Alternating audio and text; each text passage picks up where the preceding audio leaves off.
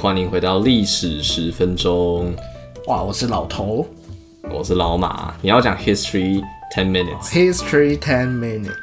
耶！好，好，那老头今天喝什么咖啡？我今天没有喝东西，哇，你今天都不喝水。有我有喝水啊，但是我想说上次那个酸碱中和的梗已经讲过了，就懒得想新梗。还是你今天有喝可乐，但是你喝起来都是白开水的味道？哦，那我是不是要送医了？哦，对啊，你要去快筛。还是其实我是 C 罗？为什么？哎、你不知道那个新闻吗？哪一个 C 罗？就是踢足球的 C 罗。哦，他怎样？他就是最近，因为最近那个欧洲在踢那个欧洲杯，哎、是嗯欧冠还是欧洲国家杯，我忘记了。但是，呃，反正就是 C 罗在记者会的时候呢，因为可口可乐是啊、呃长期的啊这个比赛的赞助商嘛，你说他把可口可乐拿掉还怎样，然后就被被告是不是？还不是被告啊，他也没有被罚钱，他就只是引起了一个怎么讲风潮的那种感觉。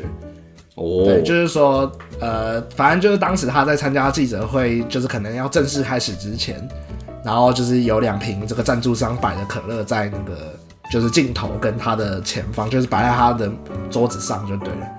但是因为他当下口渴，可能想要喝东西，但是他不愿意喝可乐，因为他其实很注重自己的身体管理这样子。哦，对，然后他就把那个两瓶可乐给移到镜头外面，然后拿起一瓶矿泉水来喝。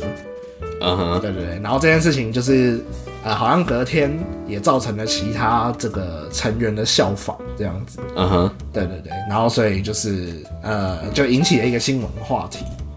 对，哦，但是其实他也没有受到处分或什么，就只是之后这个主办方他们就有规定说，不能再把赞助商的饮料给移开来，这样子。对嗯哦，你说在那之前是没有规定的就对了。应该说大家可能没有想过会发生这种事情。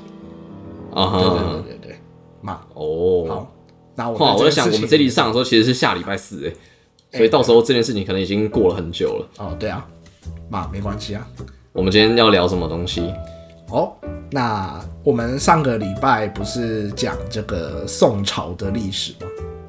哦，是吗？不是宋朝跟辽国的这个外交关系吗？哦，是是是，是是哇，你是哇，您不说我都忘了。好哦、那我还想说，因为我们这个礼拜跟下个礼拜的主题，呃，不是跟宋朝有直接关系，但是它是宋朝的一个背景脉络，就是我们这次要讲的是这个五代时期的一些相关的主题嘛，对不对？嗯哼，那呃，我们就可以来讲讲看，就是宋朝的怎么讲，开国皇帝赵匡胤，他是结束了五代十国的一个人物，对不对？嗯哼，杯酒释兵权。哎、对对对。那可是就是赵匡胤他其实有一个就是很有名的，嗯，怎么讲历史的谜团在他身上，哦，神马谜团。就是他死掉之后，他居然没有传位给他的儿子，而是把皇帝的位置传给了他的弟弟赵光义，就是所谓的宋太宗。对，嗯哼，那这件事情他我们可以来简述一下，就是呃整件事情的脉络，然后给大家就是参考参考这样子。嗯，对对对，因为这件事情其实嘛，你上维基百科查啊或什么的，你都可以查到一些基础的资料。其实我只是帮大家整理一下，呃，应该大部分的人也都知道赵匡胤是传位给弟弟吧？就是其实课本里面好像也有写到。哦，是啊，好，那我也忘记以前课本是写什么了。好，但就是我们也不会深入去想说，就是为什么是这样子。可了不起，就是历史老师会说，哦，这不是不太平常的一件事情，对对对，但也不会去深究说为什么会发生这个事那。其实怎么讲？呃，其实你严格要我讲，我也是不知道为什么呃会发生这件事情，只是我们要把、哦呃为什么不知道的这些东西的细节来跟大家就是捋清楚的那种感觉。对对哦，对，好，呃，我觉得要先跟大家讲两个，就是关于这个怎么讲呢？宋朝的开国皇帝传位之谜的两个关键的名词。哦，对，这两个关键的名词，呃，第一个名词叫做烛影斧身，或是斧身烛影。呃，哪四个字啊？呃，斧头的斧，声音的声，然后烛火的烛，影子的影，斧声烛影，OK 吗？斧声烛影，对对对，下一个名词叫做金贵之盟。那金贵的这个金就是黄金的金，嘿，然后贵的话呢，它是呃法贵骑兵的那个贵，但是没有木字边这样子，但是它其实它的意思意思跟法贵的贵其实是一样的这样。那就是贵子的意思对对对，然后呢，之盟就是什么什么的盟约这样子。哦，澶渊之盟的对对对之盟，，没错。好，那大家觉得要理解这个宋朝的这个皇帝的传位之谜呢，一定要理解这两个呃关键名词，这样子。嗯哼，好，那我接下来就来跟大家讲为什么要理解呢？首先，俯身主影它其实是在叙述呃宋太祖跟宋太宗他们两个人呃怎么讲有发生过一段离奇的事情，然后呢导致了这个位置传给了赵光义这样子。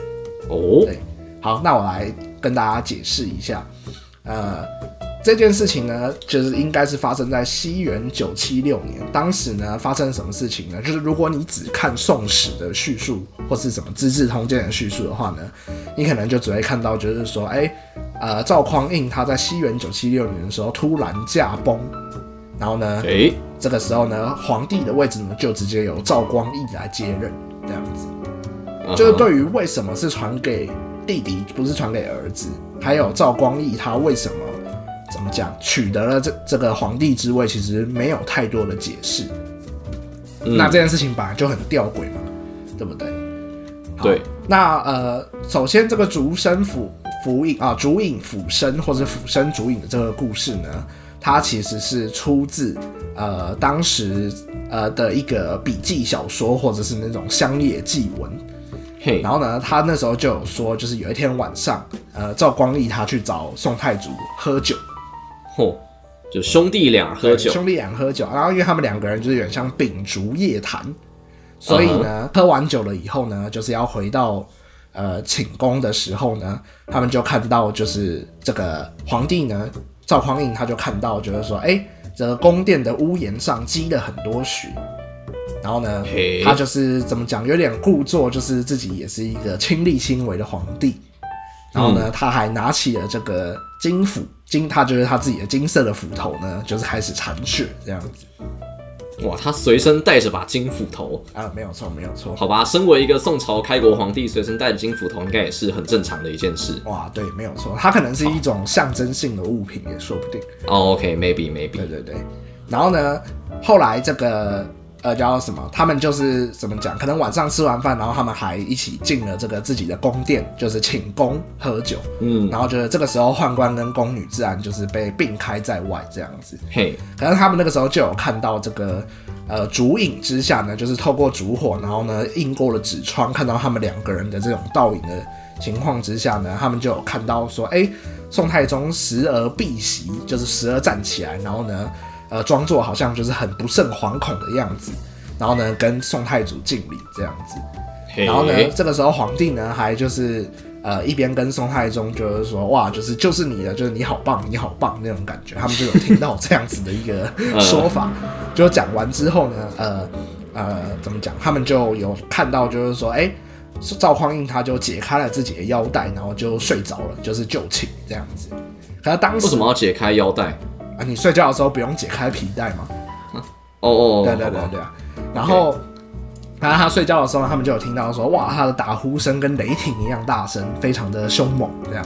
嘿，对对对。可是呢，当天晚，然后当天晚上呢，就是宋太宗他的这个职责，他有点像是说，就是呃，也留宿在这个宫殿内，就是说有点像是就是帮他哥哥侍寝的那种感觉。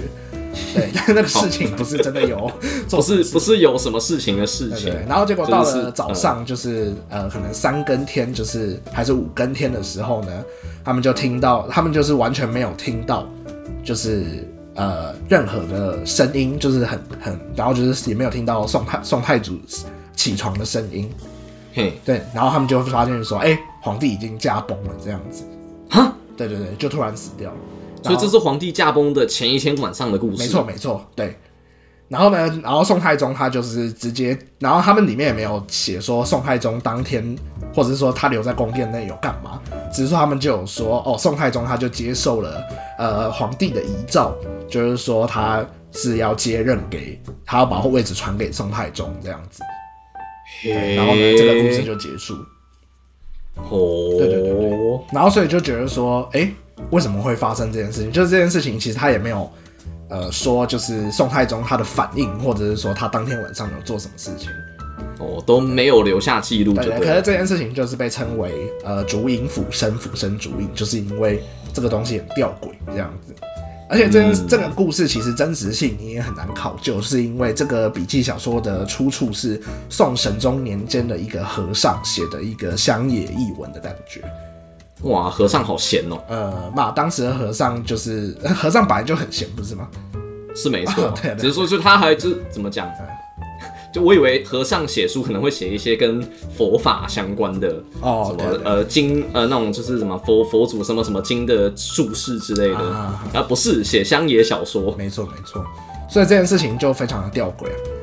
对不对？嗯然后当时这个怎么讲？呃，好，但是反正这个东西就是其中一个小故事，然后就是这这个故事它就是变成一个像是迷因的感觉，就是日后的人们只要提到就是这两个兄弟，呃，怎么讲传位的故事呢，都会以这个故这个就会以这四个字所谓的俯身主影来叙述。呃，宋太祖他这个驾崩传位给赵光义的谜团这样子。哦，对对对对。那当然也有很多人是认为，是不是赵光义当时留在宫中，就是偷偷把他哥干掉了这样子。对对，可能把他们也很难说没有下毒什么。对对对对。嗯嗯好，那为什么大家？那为什么就是说赵光义的谜团，或者说赵光义的这个不正不正当性会被大家那么的怀疑呢？除了就是。呃，哥哥不是传给嫡长子，而是传给弟弟以外呢，呃，呃，有两个东西，其中一个东西就是所谓的金贵之盟，就是我们刚才提到的第二个名词，对不对？那这个金贵之盟，它的谜团是什么呢？就是说，呃，赵光义的上任，呃，大家就是应该也可以相信，就是呃，宋太宗自己也当然会就是为自己的得位的正当性，想要做很多这种掩饰或者是。合法性跟合理性的理由，对不对？总还是会怕人家说闲话。没错，没错。那当时呢，他就有杜撰的一个说法。那他的说法就是说，哎，这个宋太宗跟宋太祖的妈妈叫做杜太后，就是姓杜，然后呢，她是太后，就叫宋太杜太后。那杜太后她其实是在呃过世之前，就是啊，釜山主影，就是呃宋太宗登基的那年是西元的九七六年嘛。那其实杜太后她是在西元的九六一年就已经过世了。那她其实当时她就有怎么讲？呃，给出了一个说法是说，杜太后在过世的那一年，就是西元九六一年呢，她就呃过世前呢，他就召集了宋太祖，然后呢跟宋太宗还有当时的重臣叫做赵普，然后呢在卧榻之前呢跟他们说，他就问宋太祖说：“哎。”你知道你为什么可以得到这个天下吗？然后呢，宋太祖就回答说：“宋宋太祖他就是一直哭，就是说哦，他知道自己妈妈要离开了，所以无法回答。然后呢，杜太后她就是再问了一遍，宋太宗上宋太祖他才就止住眼泪，就回答说：呜呜呜，就是儿臣之所以可以得到天下，是受到了父亲和母亲的庇应啊，这样子。嗯，对。然后呢，宋太杜太后她就回答他说：敢听你在讲屁话。”然后这这么没有，他没有讲那么凶，精神这么好。他是回答说：“哦，并不是这个样子。”他说：“是因为呃，梁唐晋汉周五代的最后一个周周代的皇帝呢，太过年幼，你才能够这个杯酒释啊，你才能够陈桥兵变得到天下。如果后周的最后，如果后周当时的皇帝是一位年长的君王的话，你怎么可能可以得到天下呢？对不对？哦，对，因为当时这个。”这个东西，如果大家想知道，就可以自己去查一下陈桥兵变。因为宋太祖他就是掌握了这个禁军系统，那当时后周的皇帝又是一个小朋友，所以他才能够很轻易的政变成功这样子。哦，这果然是亚洲人的母亲。呃，没错，就是儿子表现的很差，那就是你不用功读书；你表现的很好啊，那是你运气好。啊，对对对。然后反正他就是说，呃呃，中反正就是这位中国式家长呢，他就跟他说，所以呢，你死掉之后呢？我希望你能够把皇帝的宝座呢传给你的弟弟，由年长的君主来治理天下，才是社稷的福气。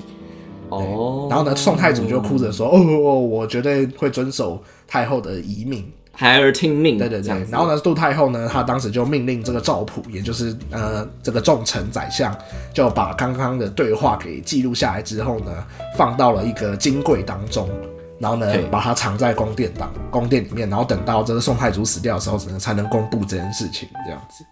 哦，对对对。然后可是呢，这件事情其实到了清朝跟民国时期的时候，就已经被人考究这件事情的虚假成分应该非常非常的高，这样子。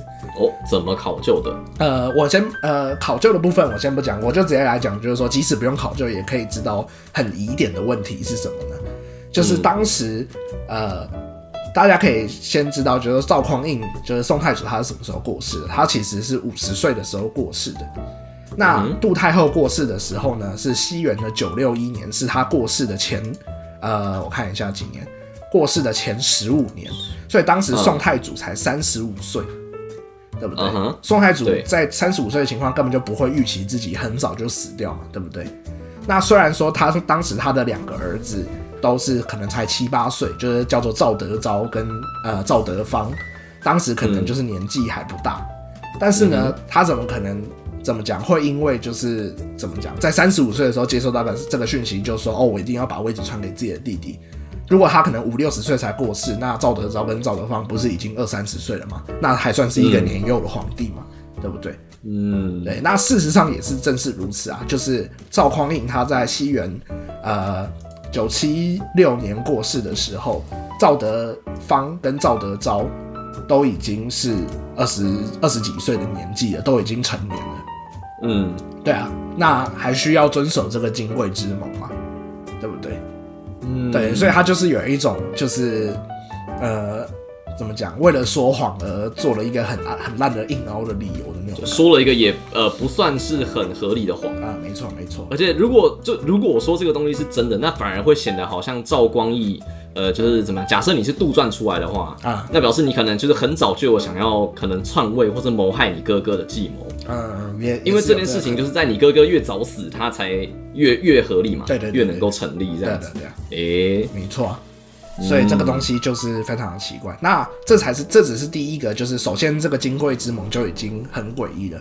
那第二个、哦还有第二个，第二个诡异的点就是，当时这个金贵之盟，他其实立下的这个誓言，不只是要把呃位置传给赵光义，他其实是他的这个整个整段的这个内容呢，是说赵匡赵太祖呢，你先把位置传给赵光义，就是宋太宗之后呢，啊、他们还有一个共同的兄弟叫做赵光美。那他们就是说，那宋赵光义死掉之后呢，其实应该要再把位置传给赵光美，也就是所谓的兄兄终弟及这样子。嗯哼，那可是呢，这个东西接下来他们的说法就是说，那赵光美他过世之后呢，才把皇帝的位置呢再传回给赵匡胤的儿子，呃，赵德芳这样子。嗯，对，那所以这件事情不是就呃怎么讲，还蛮诡异的嘛？就是到底是发生了什么事情，对不对？就是是怎样，是要你们这一辈的兄弟都当过一次皇帝之后，下面那一辈才能当。对啊，那那个时候如果赵德芳或赵德昭可能也都已经这个五七到六十八岁了，对对对对，呃，这也很好笑嘛。对啊，那这样是不是他们就要他们一连串的那个堂兄弟也都要全部轮过一遍？啊、对啊，对啊，对啊，对啊，对啊。所以这个这个东西本来就很不符合这个中国传统的呃怎么讲继承皇位的方式。对，嗯，好，然后呢，接下来呢，另外一个点就是什么呢？就是哦，这个我只是我刚才讲的，就是金贵之盟的正式的内容。那接下来的点是什么呢？首先，赵光美他其实呃很早就过世了。嗯哼，然后呢，接下来呢，就是赵德昭跟赵德芳在赵光义、宋太宗上任之后呢，赵德昭跟赵德芳也都死掉了。对，哦，而且他们死掉的方式呢，也都很诡异。一其中一个呢是赵德芳，他其实是呃，因为这个有点像是被人家谣传说应该是精神疾病的关系，然后就是突然暴死这样子。哦，他是疯狂，对对对对对，哦对对对，其实疯狂就是在讲，呃，我们当初讲这个精神疾病的东西，就是有关这件事情。哦，我没有讲到他吗？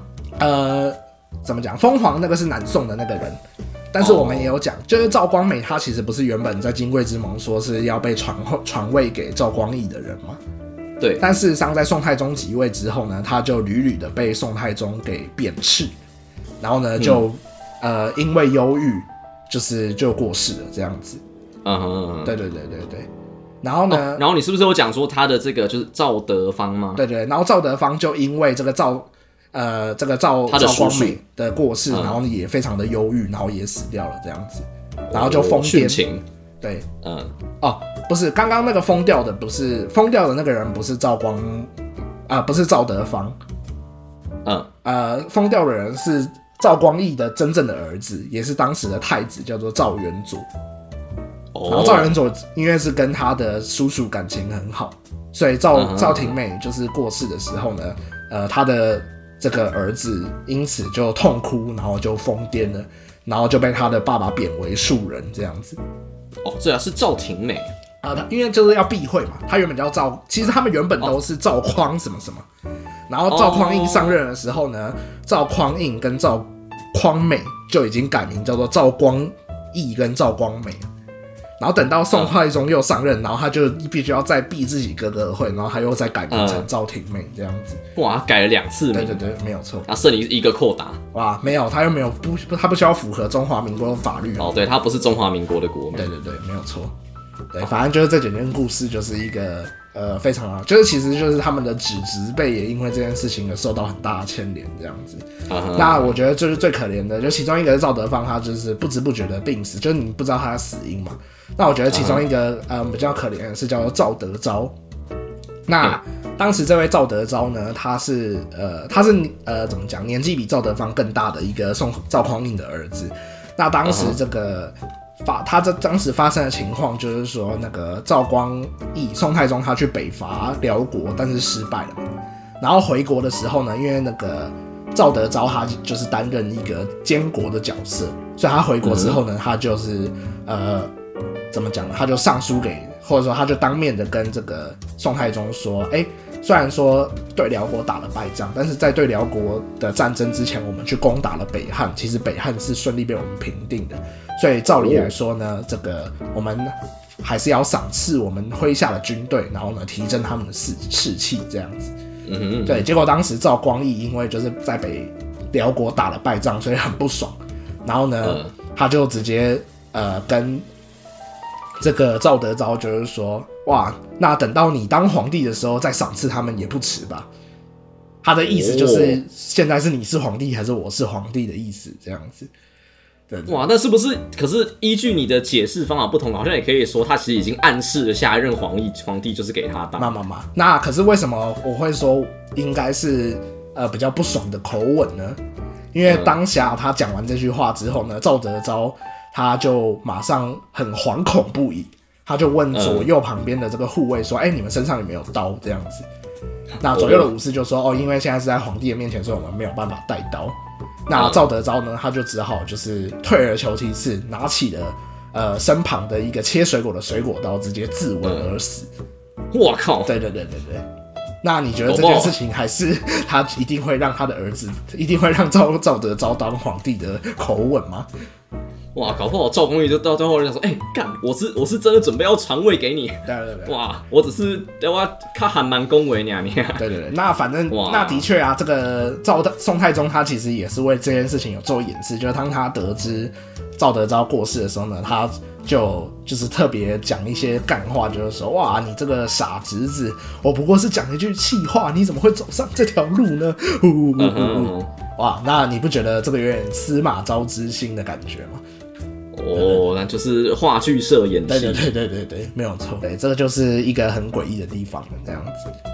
嗯，好，那这就是我们跟大家讲一下，就是有关于宋太宗、宋太祖，还有就是他们的可怜的亲戚们的故事，这样子。贵圈争乱的故事。当时这个宋宋太祖的几乎所有的怎么讲直系的血亲，几乎都在宋太宗之后，宋太宗上任之后都被清理干净，这样子。哦，对不对？那你觉得宋太宗是真的想要在自己死后把位置传给传回去给自己哥哥的小孩吗？对不对？嗯，这样。还是说他其实他都没有明讲，但都是他手下的人就是怎么样揣摩上意，哦，当然也有可能啊，对不对？我就不知道了。对啊，所以哦，关于手下的人怎么有没有揣摩商议，其实有另外一个故事，但是我打算把这个故事留到我们的本番，也就是、呃下礼拜的呃五代十国的这个历史的下半集，我就会跟大家讲到，呃有一个小小的谜团，就是有关于。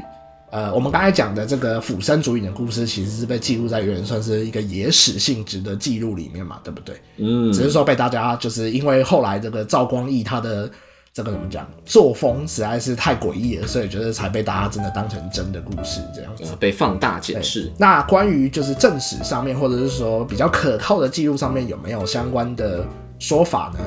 其实司马光他在他的呃一个怎么讲小笔记叫做《素水记文》当中，其实也有对这件事情做出一个记录。对，司马光就是写《资治通鉴》的那个嘛，对不对？嗯，那虽然说这个这个小故事不是记录在《资治通鉴》那么正式的史书里面，但是它的真实性说不定会比釜釜山主影的故事，呃，怎么讲呢？更有更有看头，也说不定。哦，毕竟是司马光嘛，呃，对啊，因为司马光就是比较可以信任的感觉嘛，对不哦，对？我们因人立言。对啊，对啊，因为他毕竟可以砸破水缸救他的朋友嘛，对不对？哦，对啊，对啊还被拍到那个叫什么？那部电影叫什么？《阳光普照》里面。哦，是哦，我不知道哎。好，我记得好像有。好，那反正呃，有关于司马光怎么记录这个故事呢？大家就期待我们下个礼拜，我们把五代十国讲到结尾的时候呢，我们就会跟大家讲一下这个司马光的相关的记录，这样子。哦，咱们卖个关子。对，没有错。好，那以上就是这集的历史十分钟。好，下马他。好，啵啵。